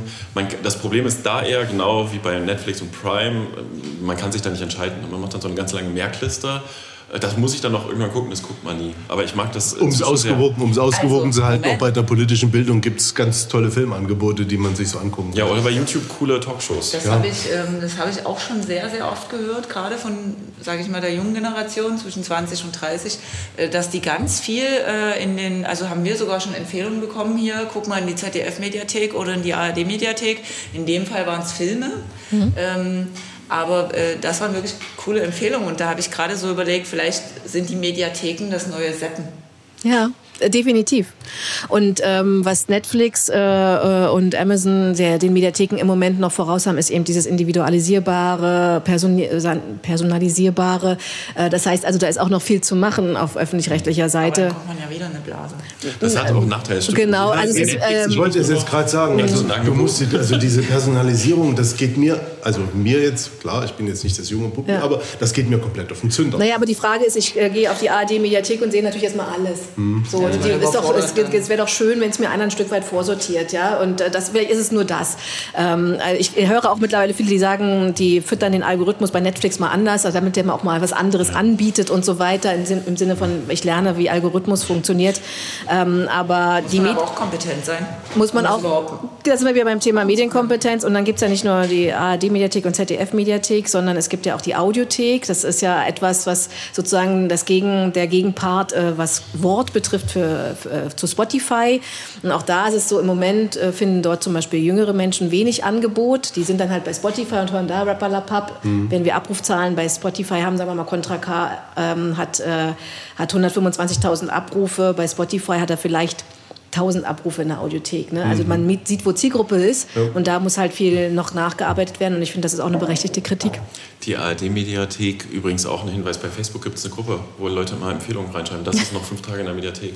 Mhm. Das ist tatsächlich, also sowas wird sich auch noch mal Ja, weil Dinge auch wieder verschwinden aus der, Media, aus genau. der äh, Mediathek leider. Was mir, was, mir, was, was mir immer so auffällt in diesen Diskussionen ist, dass vielleicht Zeitungen, Fernsehanstalten zu wenig Werbung machen für ihre coolen Reportagen, für ihre Hintergrundberichte, für ihre Zusammenfassungen und so, dass man, dass man das halt gar nicht so richtig wahrnimmt, dass es diese Sachen gibt, dass es diese Artikel gibt, dass es diesen, diesen, diesen Radiobeitrag gibt, dass es diese Gesprächsrunde gab und so. Das ist MDR Wissen, ist für mich so ein, so ein also ich interessiere mich für Wissen, ich habe so Spektrum der Wissenschaft abonniert und so. Also das, das ist für mich so, ein, so was ganz Existenzielles und deshalb gucke ich auch bei MDR Wissen immer so drauf, wie die verschiedenen Themen so aufbereitet haben. Aber mir fehlt das, dass das halt... Also ich habe noch nie gehört, dass meine Kinder irgendwie so nach Hause kommen und sagen, geiler Scheiß. In der Schule haben wir jetzt irgendwie gezeigt gekriegt, wo bei MDR Wissen dies und jenes vielleicht auch noch zu finden ist. Oder ich habe von meiner Freundin gehört, guck mal, bei MDR Wissen ist dies und jenes. Also ich glaube, da, da liegt so noch ein, noch ein, großer, ein, großer, ein großer Schatz, den man so heben kann. Aber wie? Also genau das ist nämlich ja, ja, mit kompetenten Lehrern, aber da sind wir immer noch nicht bei den Angeboten. Und jetzt habe ich jetzt habe ich dieses große weite Internet und dann kann ich ja da Werbung schalten, ja. Und dann nehme ich muss ich ganz viel Geld in die Hand nehmen, mhm. was ich wieder an an Facebook und Co. gebe, damit die sozusagen, und zwar Gebühren, also Beitragsgeld, äh, nehme ich dann, um Werbung davon zu machen. Und das, äh, das stecke ich dann gleichzeitig nicht ins Programm, weil ich muss ja Werbung machen und fütter damit einen amerikanischen Konzern. Mhm. Jetzt einmal zum Verständnis, in, welchem, in welcher Medienwelt wir uns befinden und in welchem, in welchem äh, Kosmos wir auch als Medienakteure uns befinden. Klar, na, wir, wir haben Marketinggeld natürlich, das gehört dazu, also Budget. Das ist aber auch genauso Beitragsgeld wie Programmgeld. Das heißt also, es muss immer diese Ausgewogenheit sein. Und nicht, nicht selten höre ich dieses... Ähm, der öffentlich-rechtliche Rundfunk steckt so und so viel Geld in Marketing. Das kann ja nicht sein. Ne? Das, die Programme müssen aus sich heraus erleben. Das tun sie aber eben leider nicht, weil das Angebot viel zu groß Machen ist. Machen Sie denn Marketing in Richtung also Schulen? Ja, natürlich. Also Sprecher einladen. Also das wäre so das erste gewesen. Wir machen ganze Schultouren, so, ne, also und gehen vor, sind vor Ort und ähm, äh, zeigen unsere Produkte. Und ähm, es gibt den Jugendmedientag der ARD jedes Jahr. Das ist jetzt das dritte Mal in Folge, nicht mehr in Präsenz, weil wegen Corona, aber mit digitalen Angeboten, Webseminaren und so weiter. Also da wird schon viel getan. Aber allein das Sie es, obwohl Sie sich ja dafür interessieren, nicht wissen, zeigt ja, wie groß das Gap ist. Und die Frage ist, wie schließt man das in dieser verrückten Welt? Ja, ja. Die Frage ist auch, warum übrigens. Wir müssen halt auch noch mal festhalten, ähm, durch die ganzen neuen sozialen Medien, die da sind und diese, ne, ich habe als One-Man-Show den Flurfunk über zehn Jahre, ich habe immer so ne, an ihre Redaktion, äh, das bin ich.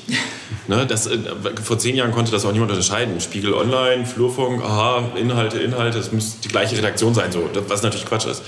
Ähm, die Qualität kann sich doch durchsetzen und wir müssen aber akzeptieren. Ne, also es gibt einen Haufen, ich weiß nicht, es gab gerade einen Podcast vom NDR, What the fuck wurde aus Ken Jebsen, warum ist er so geworden ist. Der ist mir so oft bei Twitter empfohlen worden, dass ich ihn mir dann doch mal angehört habe und der ist wirklich sehr gut. Mhm. Ähm, aber wir müssen auch hinnehmen, die Gruppen, die Medien konsumieren, werden immer kleiner. Ne? Also es gibt wirklich coole Angebote, die ganz tief ein Thema bearbeiten. Die sind dann 20 Minuten lang. Das funktioniert auf einmal bei YouTube, bei, bei Facebook in der Videoleiste. Ähm, das funktioniert aber im linearen Programm nicht. Da würden ganz viele Leute nicht einschalten. Aber die Mediennutzung verändert sich halt dahingehend, ja, man kriegt was empfohlen vom Freundeskreis. So, und dann die Zeit des großen Massenmediumsfernsehen. Ne? Also einer wird gewinnen. Ich weiß nicht, was ich dann. Ich bin ja aus dem Westen. EWG. Da habe, EWG. Da habe ich vielleicht noch eine ganz gute äh, Frage dazu, äh, könnte passen. Äh, Frage zum Programm für alle. Weil Sie haben ja gerade gesagt, das Programm für alle gibt es nicht und ich glaube, da sind wir auch irgendwie äh, hier im Konsens. Aber woher wissen denn Medienmacher, was alle wollen, gerade andere soziale Milieus oder Lebenswelten? Äh, welche Kriterien gibt es dafür? Ja, also aus meiner Arbeit gesprochen, wenn man ein Format entwickelt, ähm, überlegt man sich ja nicht nur das Thema, sondern auch die Zielgruppe. Wen wollen wir da ansprechen? Wen sprechen wir denn zu wenig gerade an? Und dann wird ganz genau geschaut, weil wir eben in dieser diversen Medienwelt sind, welche Zielgruppe nehmen wir dort? Ne? Und ähm, äh, bedient, äh, bedient der MDR mit diesem Thema diese Zielgruppe schon. Und dann wird mit der Zielgruppe zusammen das erarbeitet. Ähm, weil es eben so, sein, so ist, dass man eben ähm, gefunden werden muss. Und über den Inhalt kommt. Es ist nicht mehr dieses, ich schalte ein, da wird mir schon das Richtige präsentiert, sondern es läuft ja eben genau andersrum. Ich muss den Inhalt ja finden im Netz. Und da muss ich mich erstmal für interessieren, da muss es auch meine Ansprache sein. Also dieses, was ich eingangs schon sagte, dieses viel mehr mit äh, den Nutzenden zusammen entwickeln, das ist äh, viel mehr auf der Tagesordnung, als es früher noch war. Deswegen gibt es ja diese ganzen User Labs, so heißt das ja jetzt. Also Menschen, Redaktionen, die sich nur mit dem Nutzerbeziehungsmanagement beschäftigen. Immer wieder fragen, möchtest du das? Findest du das gut? Auch in frühen Stadien der Entwicklung schon. Aber was tut es? Und das muss man eben auch sagen. Das bedeutet eben auch, es wird teuer also eher ein Format auf die Strecke kommt, wir nennen das Entwicklungsmandatierungen bei Funk zum Beispiel. Also Funk, dieses Content-Netzwerk sagt, ähm, ah, du hast da ein Thema, okay, wir, wir mandatieren dir die Entwicklung und dann steckt man erstmal Geld in die Entwicklung. Früher hätte man gleich produziert und hätte es gesendet. Allein das ist schon, kostet viel mehr Geld und da sind wir eben wieder bei diesem Thema, was ist öffentlich-rechtlicher Rundfunk auch wert und was steckt da eigentlich an Finanzen auch dahinter und warum braucht es diesen Beitrag? Mhm. Hast du noch eine Frage? Eine Frage an Frau Zibula. Bedenken Sie bei der Produktion von Sendematerial, dass Ihre Zielgruppe nicht mehr linear schaut? Wenn ja, wie berücksichtigen die das, Sie das? Also hatten wir schon ein bisschen skizziert, aber ich glaube, es ist vielleicht nochmal, wenn so die Frage gestellt wird, dass wir das immer auf den Genau, also wir wissen, dass die Zielgruppe nicht mehr linear konsumiert und äh, das bedeutet, dass wir aus dem linearen Programm äh, Ressourcen freimachen, also Mittel, Personen, Geld freimachen, um ins Digitale zu entwickeln, mit all den Dingen, die ich jetzt schon gesagt habe, mit der Zielgruppe entwickeln und so weiter, weil wir eben Peer wissen, peer. ja, und weil wir eben wissen, dass, ähm, dass, äh, dass die, die, das, das ist immer ein On-Demand-Bedürfnis, bilden wir auch On-Demand ab. Nächste Frage, die ich noch habe. Zum Rundfunkbeitrag schreibt ein Zuschauer uns, ist es äh, fair, dass alle Gehaltsgruppen den gleichen Betrag zahlen? Warum wird da nicht differenziert? Das ist eine Frage, die müssen wir an die Politik weitergeben. Kann ich schwer was zu sagen. Was ist schon fair, nicht fair? also, in, also, wenn ich das ja, sagen ja. darf, der, der, der Rundfunkbeitrag ist ein solidarisches System. Das heißt also, es gibt Menschen, die zahlen weniger und für die wird aber genauso Programm gemacht. Und es gibt Menschen, ähm, äh, die zahlen halt den normalen Beitragssatz. Ja, es gibt auch Menschen, die zahlen gar nichts, weil sie befreit sind. Und es ist ein solidarisches System. Das heißt also, ich also es ist der Rundfunkbeitrag nicht für jede Lohngruppe gleich. Für, genau, also im Grunde genommen ist er nicht für jede Lohngruppe gleich. Man kann, es kann, man kann sich befreien lassen aus bestimmten Gründen und so weiter. Und man sorgt dafür, dass öffentlich-rechtlicher Rundfunk, ich kann es wieder nur so sagen, es klingt immer so furchtbar plakativ, aber für alle da ist. Ja? Hm. Also wer kann sich befreien lassen? Machen wir das gleich konkret. Also weil ich denke, da kann man auch... Oh, da bitte den Beitragsservice anrufen, bevor okay. ich mich jetzt hier auf die falsche äh, Fährte äh, begebe. Gibt es da eine Hotline irgendwie? Na klar, ja. bestimmt mit einer schönen Musik im Hintergrund. Na los. Ich habe äh, noch eine Frage in Richtung Private oder vielleicht auch eher ein Statement. Auf den privaten Sendern laufen fast nur US-Produktionen. Was macht das mit den deutschen Zuschauern, wenn nur amerikanische Perspektiven abgebildet werden? Ist das so, dass im Privatfernsehen nur amerikanische Produktionen laufen? Nein, die amerikanischen Produktionen sind halt, äh, wenn, wenn es um hochpreisige Sachen geht, halt viel günstiger einzukaufen, statt sie mhm. zu produzieren. Äh, es gab auch immer wieder Ansätze von den Privaten, hochwertige Fernsehproduktionen anzustoßen. Ähm, ich bin an der Stelle so, ich glaube nicht, dass das tatsächlich ein Problem ist, ähm, sondern man darf den oder die Zuschauer auch nicht unterschätzen. Ne, man, äh, viele Sachen, äh, wenn man sich das Nachmittagsprogramm zum Beispiel anguckt in den privaten, die ja übrigens mhm. dann doch billige Produktionen sind, mhm. wo auch so Leute vorgeführt werden. Man nennt es manchmal auch Schmuddel-TV. Ähm, da gibt es ein, ein, Publikum, das glaubt aber selber nicht, dass das Leben so ist, wie es abgebildet wird. Und so ist es halt mit, den, mit diesen amerikanischen Perspektiven. Inzwischen kommen ja auch hochpreisige Sachen aus anderen äh, Ländern, anderen Nationen, Frankreich ne, etc. Also ich halte das nicht für ein Problem.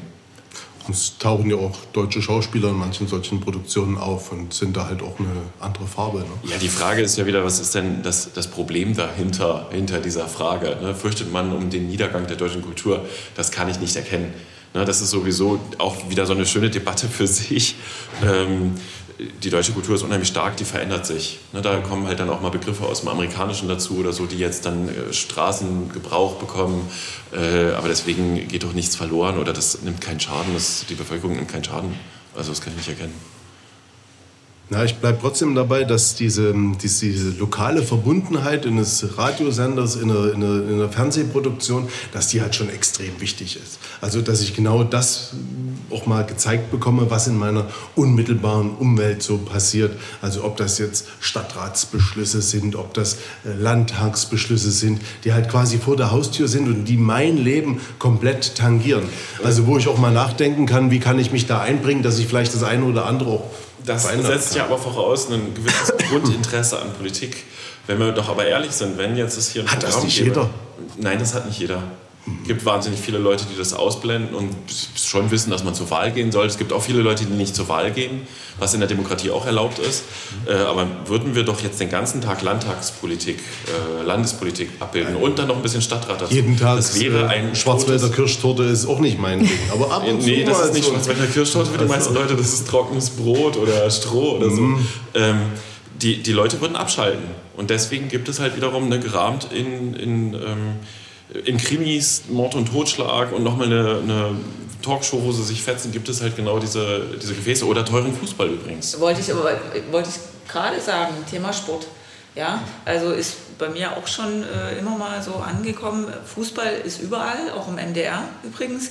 Aber es gibt ja gerade, wenn wir hier in Dresden schauen oder generell auch in Sachsen, äh, wirklich erfolgreiche Mannschaften, äh, die auch eine gewisse Fangemeinschaft haben, die aber im öffentlich-rechtlichen gar nicht stattfinden, gerade im MDR. Ja, also was weiß ich, der, äh, DSC Volleyballdamen äh, eine große Fangemeinde sind natürlich nicht so, äh, so groß wie Dynamo Dresden, aber man könnte ja fast sagen, in ihrem Metier erfolgreicher, aber findet äh, keinen Einklang oder, oder so ausgefallene Sachen wie ähm, American Football oder, oder Basketball. Also siegt da einfach die Quote, weil das erwartet wird. Aber wäre es nicht auch Auftrag der Grundversorgung, solche Randsportarten, Stichwort Leichtathletik, Stichwort Leichtathletik, ähm, äh, ich empfehle die Rundfunkratssitzungen zu verfolgen, die ich auf uns dokumentiere, weil solche Sachen dort auch dokumentiert werden. Es ist tatsächlich äh, gibt es schon noch mal ein lokales Programm oder so, was in Chemnitz die Basketballmannschaft begleitet, in Dresden die Volleyballmannschaft und das verfolgt. Aber tatsächlich werden im öffentlich-rechtlichen äh, Programm auch diese Sachen abgebildet, aber die ziehen natürlich nicht im Ansatz so viel Publikum, wie wenn äh, Aue spielt oder Dynamo. So, und, ja, wenn Aue ähm, spielt, gucken nicht so viele zu, aber bei Dynamo schon. Also. Ja, welche Sportart reden wir jetzt gerade noch? Ich gucke es ja gar nicht. Ich muss es jetzt hier erklären.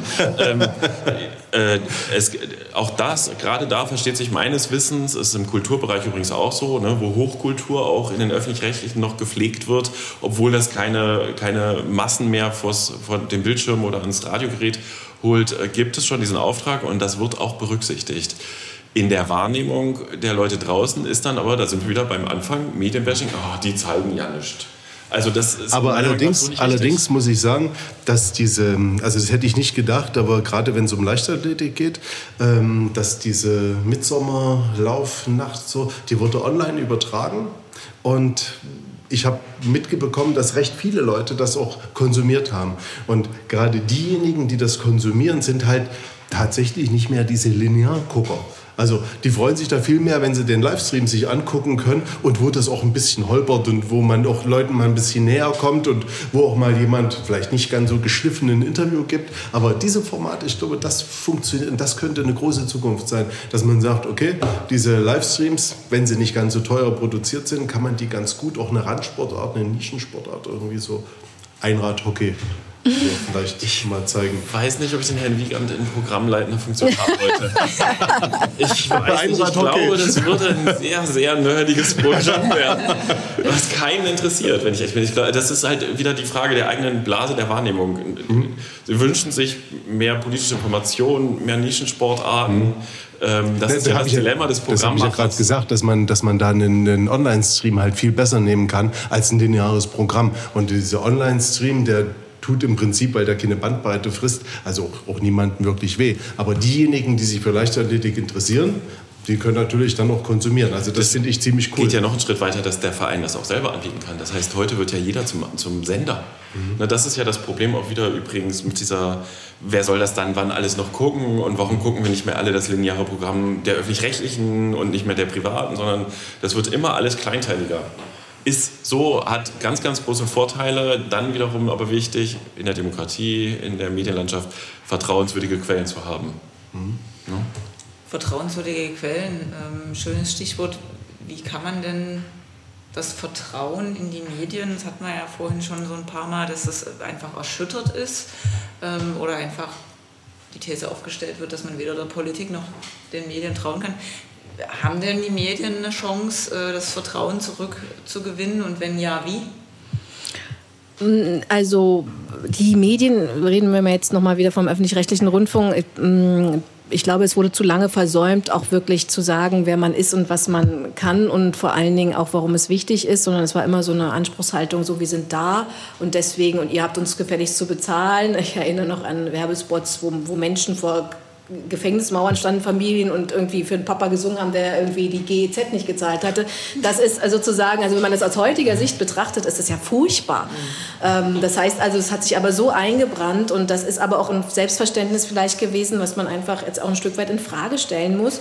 Das heißt also, ähm, nicht umsonst bin ich ja, und das klingt jetzt total blöd, aber ich bin ja Botschafterin des MDR, weil ich ganz fest daran glaube, dass wir gutes Programm machen. Und jetzt sitze ich hier in diesem, bei diesem Stammtisch und ich gebe mir allergrößte Mühe, transparent zu machen, wie mein Arbeitsalltag aussieht. Und Herr Stavovi arbeitet auch für den MDR und macht das jetzt auch, vielleicht nicht als Botschafter, aber es gibt dieses Programm und ähm, das heißt also, dieses, ähm, den, den, den, den Dienst am Nutzen dann nochmal zu zeigen und zu sagen, warum machen wir das eigentlich, wird immer wichtiger. Und ich gebe es nicht auf. Ich sehe aber natürlich, wie schwer es ist, weil natürlich, wir haben jetzt gerade den ARD Zukunftsdialog und natürlich kommt uns genau das alles immer wieder, wird uns das um die Ohren geballert. Ne? Und dann lässt man was im Linearen weg und dann kommt einer und sagt, so, die machen bei Sputnik, Sputnik spielen die nur noch Musik. Ja? dann sage ich, ja gut, aber wir, wir machen dafür ja an anderer Stelle den Inhalt jetzt, den siehst du vielleicht nicht. Um das transparent zu machen und zu sagen, sagen, ähm, wir gehen mit eurem Beitragsgeld wirklich, ich kann es für meine Redaktion sagen und du wahrscheinlich für deine, ähm, äh, gehen wir wirklich ähm, äh, gut damit um, dass wir gutes Programm machen. Und das, äh, das ist keine Blase meinerseits, sondern das ist tatsächlich etwas, was ich sehr ernst meine. Und deswegen gebe ich die Hoffnung nicht auf. Das richtige Stichwort ist tatsächlich Tra Transparenz, erklären, was man da tut. Ne, das ist ja die Aufgabe, die wir auch haben als Redaktion oder was ich damals mit dem Flurfunk auch, ist ganz lustig, als ich den gestartet habe, habe ich mir nicht so viel über Zielgruppen Gedanken gemacht, sondern ich habe aufgeschrieben, was mich interessiert hatte und wo ich aber auch schon eine Fachkompetenz mitbrachte mit der Ausbildung, die ich hatte dazu, ne? Medienjournalist. Ähm, aber Medien, und das passiert auch, da würde ich auch übrigens sagen, das Glas ist eher halb voll als halb leer. Medien äh, gehen immer mehr dazu über, zu erklären, was sie da tun, äh, transparenter zu machen, was ist eigentlich eine gute Recherche, was ist nur eine Polemik.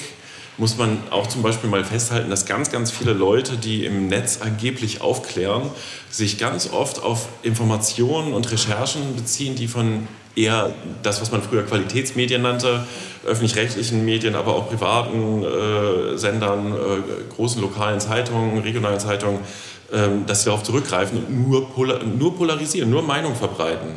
So, also wir müssen die Leute dahin bekommen und wir hatten es vorhin schon mal, ähm, passiert auch meiner Meinung nach im Politikbereich ganz viel, mehr Medienkompetenz, mehr Medienwissen an Schulen zu bekommen. Gibt es hier in Sachsen auch starke Initiativen, gibt es viele Einzelprojekte, aber auch vom Ministerium passiert einiges. Ähm, aber dann auch, was die Kollegin sagt, unbedingt bei Erwachsenen. Ne, wenn man sich anguckt, ich habe auch Kinder, wie die halt äh, Medien nutzen. Ne? Die gucken Let's Players. Das sind mhm. also Influencer, die bei YouTube Computerspiele durchspielen, über zweieinhalb Stunden am Stück oder so. Das gucken die sich durch, dann brauchen sie das Spiel nicht selber. Und abends hören sie den Podcast der zwei Let's Player, wo die gar nicht mehr über Games sprechen, sondern wo man, wenn ich da mal reinhöre, ich, der ist zehn, worüber reden die da? Oh Gott, um Himmels Willen. Ne? Was sind das für Themen? Äh, na, Sexualität, Porno, diese Sachen. Ne? Ja, und die, die, die Frau da, hier und das und hast du das gesehen. Die reden halt dort eben, wie sie sind. Die sind Anfang 20, mhm. was die beschäftigt. Und mein, also meine Jungs finden explizit bestimmte Let's Player, äh, die sind da sehr, sehr populär, auch in der Grundschule. Drei habe ich insgesamt von den Kindern, deswegen kriege ich sehr viel mit. Ähm, die reden da dann drüber. Ne? Die sind cool, die verstehen nicht alles, was da thematisiert wird. So. Und da müssen Eltern zum Beispiel auch wieder wissen, dann sind wir auch schon beim nächsten Thema, wie lange lasse ich denn die, die Kinder davor sitzen? Ne? Was kriegen die denn damit? Ähm, äh, ja, kann ich jetzt wieder Eigenwerbung machen, haben wir uns auch schon mit beschäftigt. In der Medienkompetenzredaktion kann man alles auf äh, der Seite von Medien 360G nachlesen. Ich würde mal sagen, wir haben eine spannende Runde und ich glaube, wir könnten auch noch eine Stunde weiter diskutieren. Aber der beste Stammtisch geht auch irgendwann mal zur Neige. Das und ich würde sagen, ja dein Glas ist schon leer. Meins ist nur Äh, halb. wir, wir, wir machen noch eine Schlussrunde mit einem Blick in die Zukunft. Sie hatten gerade den äh, Zukunftsdialog angesprochen und da würde ich jetzt einfach mal sagen, was sagen Sie beide? Denn äh, haben wir in 20 Jahren überhaupt noch lineares Fernsehen oder überhaupt Fernsehen? Also gibt es die Kiste dann noch? Als Schein so im Wohnzimmer. Genau. Das finde ich ja total Genau. schön. Oder sagen dann die Kinder schon, was ist denn das? Zentral eingerichtet, so das ist cool. Naja, am Ende ist es ja auch nur ein Bildschirm. Ne? So, also insofern wird es das schon geben, weil wir über Bildschirme halt einfach gucken, ob die groß oder klein sind, ist mal dahingestellt.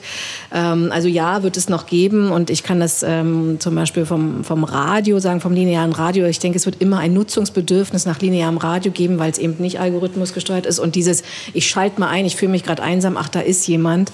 Ähm, das ist ja auch ein schönes Gefühl. Wenn, wenn Spotify es irgendwann hinkriegt, dann sehe ich ein bisschen schwärzer, aber noch kriegen sie es nicht hin. Also, aber es wird nur noch ein Nutzungsbedürfnis sein und ansonsten gibt es viele andere.